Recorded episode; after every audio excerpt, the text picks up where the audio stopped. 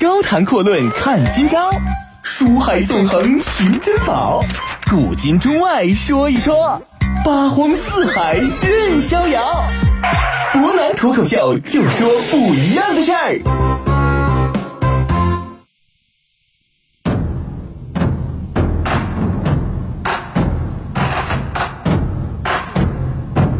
听众朋友，大家晚上好，欢迎您收听今天的博南脱口秀。昨天我们就说呢，李世民亲征高句丽这场战争很快就将迎来彻底的结尾。那高句丽呢，即将重新回到祖国的怀抱。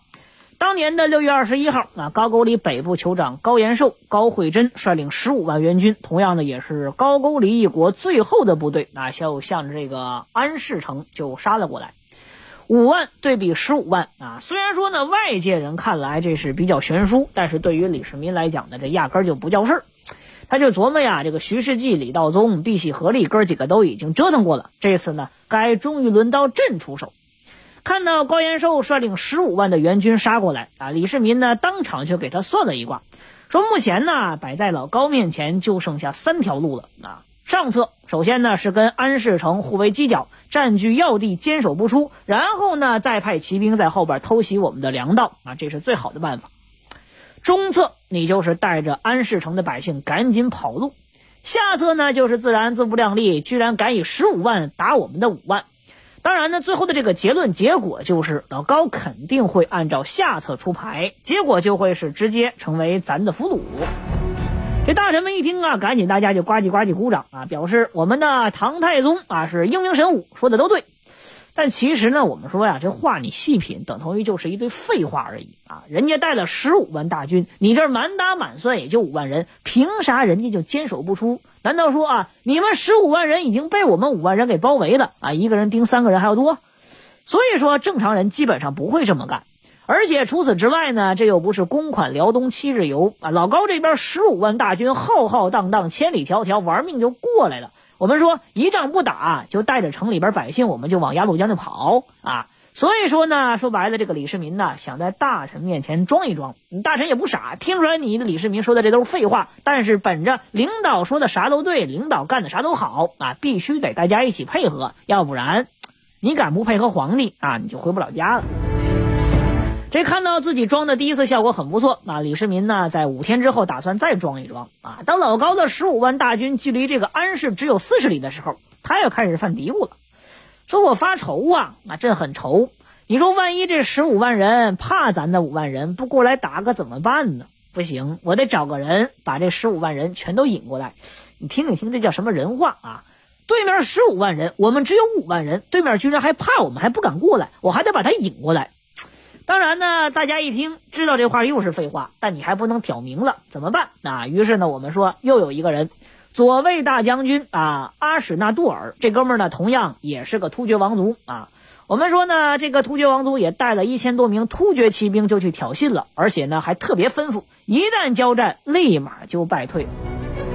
当然，这个事儿其实谁都明白，你打不打都是这么个结果。五万人对十五万人，但凡脑子正常点，都会围过来。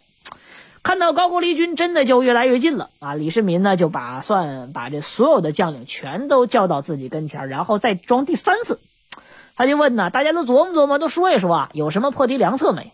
结果呢，这个江夏王李道宗自己堂弟还真就气势汹汹的出了一个馊主意啊！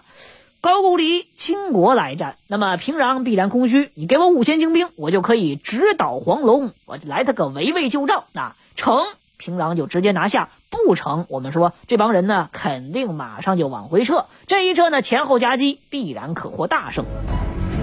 其实我们说这叫为啥叫馊主意啊？因为后来呢，这个徐世绩呀，还有著名的上将薛仁贵啊，这两个人呢，趁着高句丽内乱，率领五万大军打了一个多月，这平壤才被拿下。你李道宗五千人真要能够把平壤城给拿下，那还要后来的人干嘛？所以说，李世民琢磨来琢磨去，这这这这跟自己说的是一样，也是个废话。李世民当场就把这一招给踹回去。长孙无忌见状，赶紧站出来得美言两句啊，说大家都别折腾啊，咱老大年轻的时候打仗呢，那都是自己出谋划策啊，其他人咱照着做就可以。今天这一仗啊，还得让咱陛下出马，咱们哪都不成。一句老话，读书人、有文化的人，那说出来话跟一般人就是不一样啊！长孙无忌这一下还真就是拍马屁，还拍到地方上了，一下就说到老板自己心坎上了。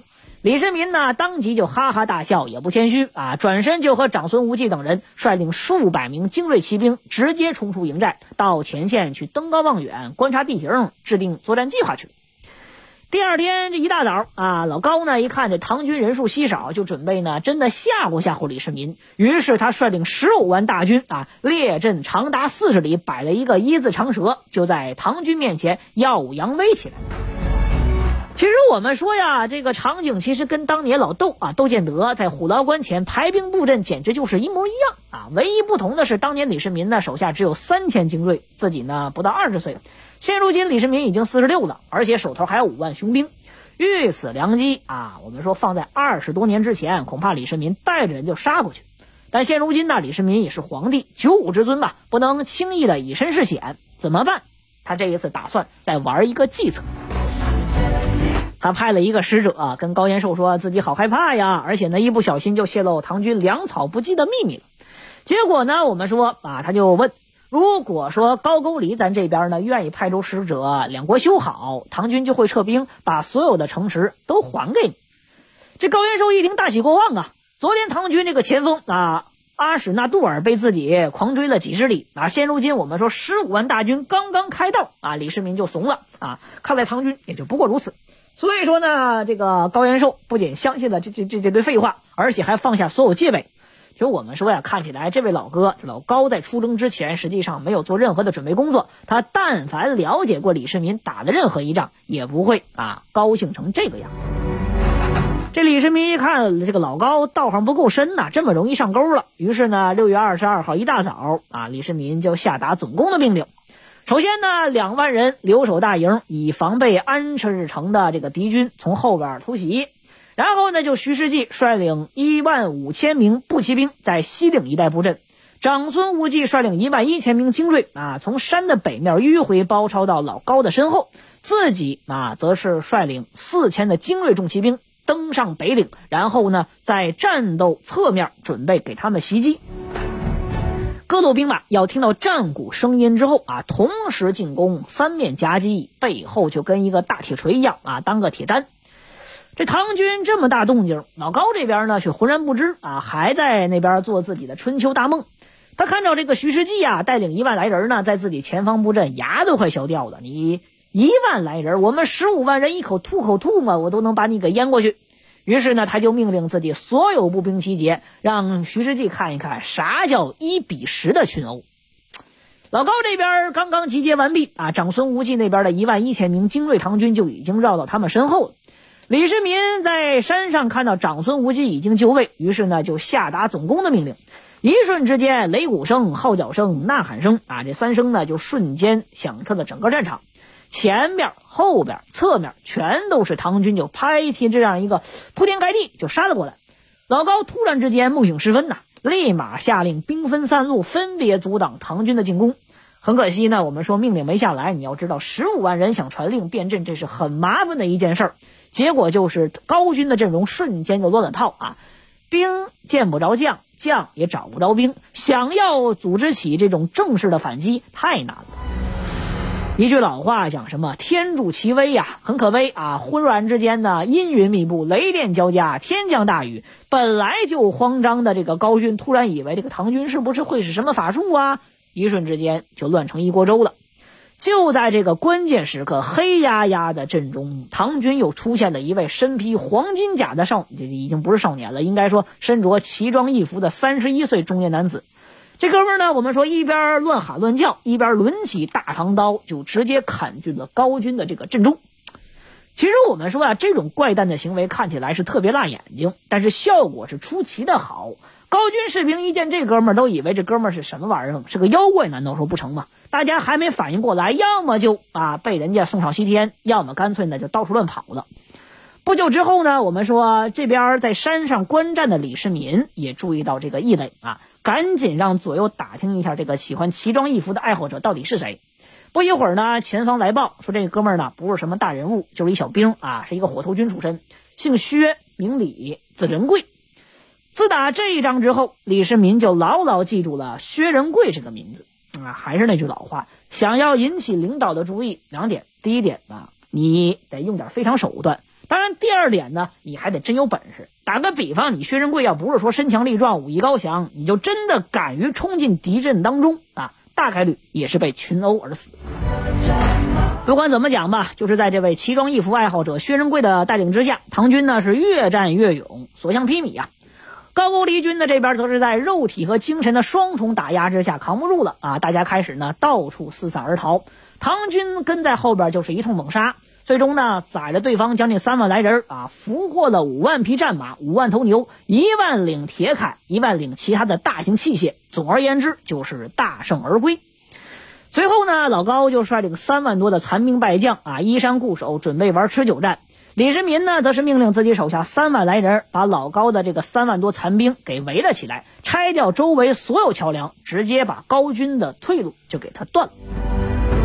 哎呀，第二天老高这个精神就崩溃了，这仗打的实在是太丢人了。十五万人被不到四万人打的只剩下三万人不多，剩下这三万人居然被对方的三万人给围了起来。这事儿要是传出去，我们说孙子他老人家估计都会从地底下爬出来。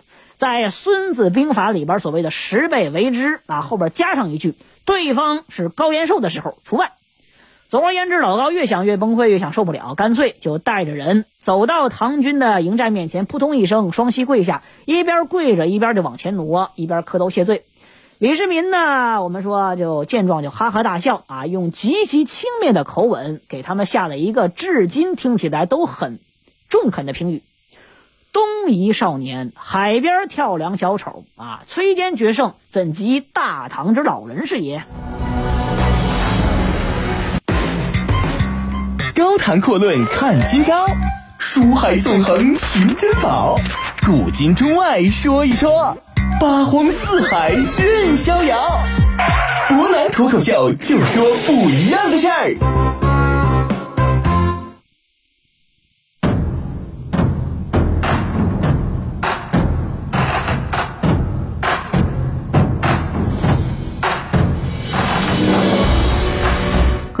那，到此为止啊，高句丽这边呢已经不再剩下什么了。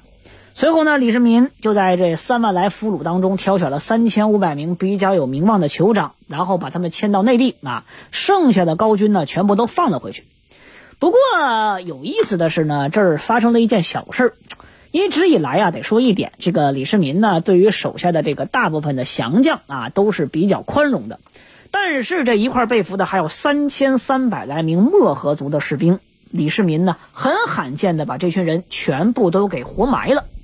一边呢是很仁慈的放生，另外一边呢是很残酷的活埋啊。李世民这个表现有点像人格分裂，但是其实这么做是有目的的。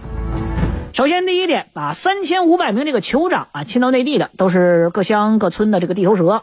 把这帮人带到中原，等同于让他们做人质啊！以后再打高句丽，或者说高句丽敢搞事儿的话，哪个村的兵敢反抗，哪个村的酋长就去劝降，要不然降不了的，你酋长脑袋就落地吧。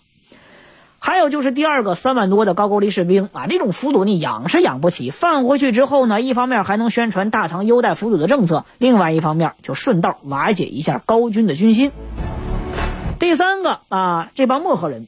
漠河兵呢，本来跟高句丽军不一样，他们原来就是站在大唐这边，而且李世民还是付了钱的，说白了雇佣军。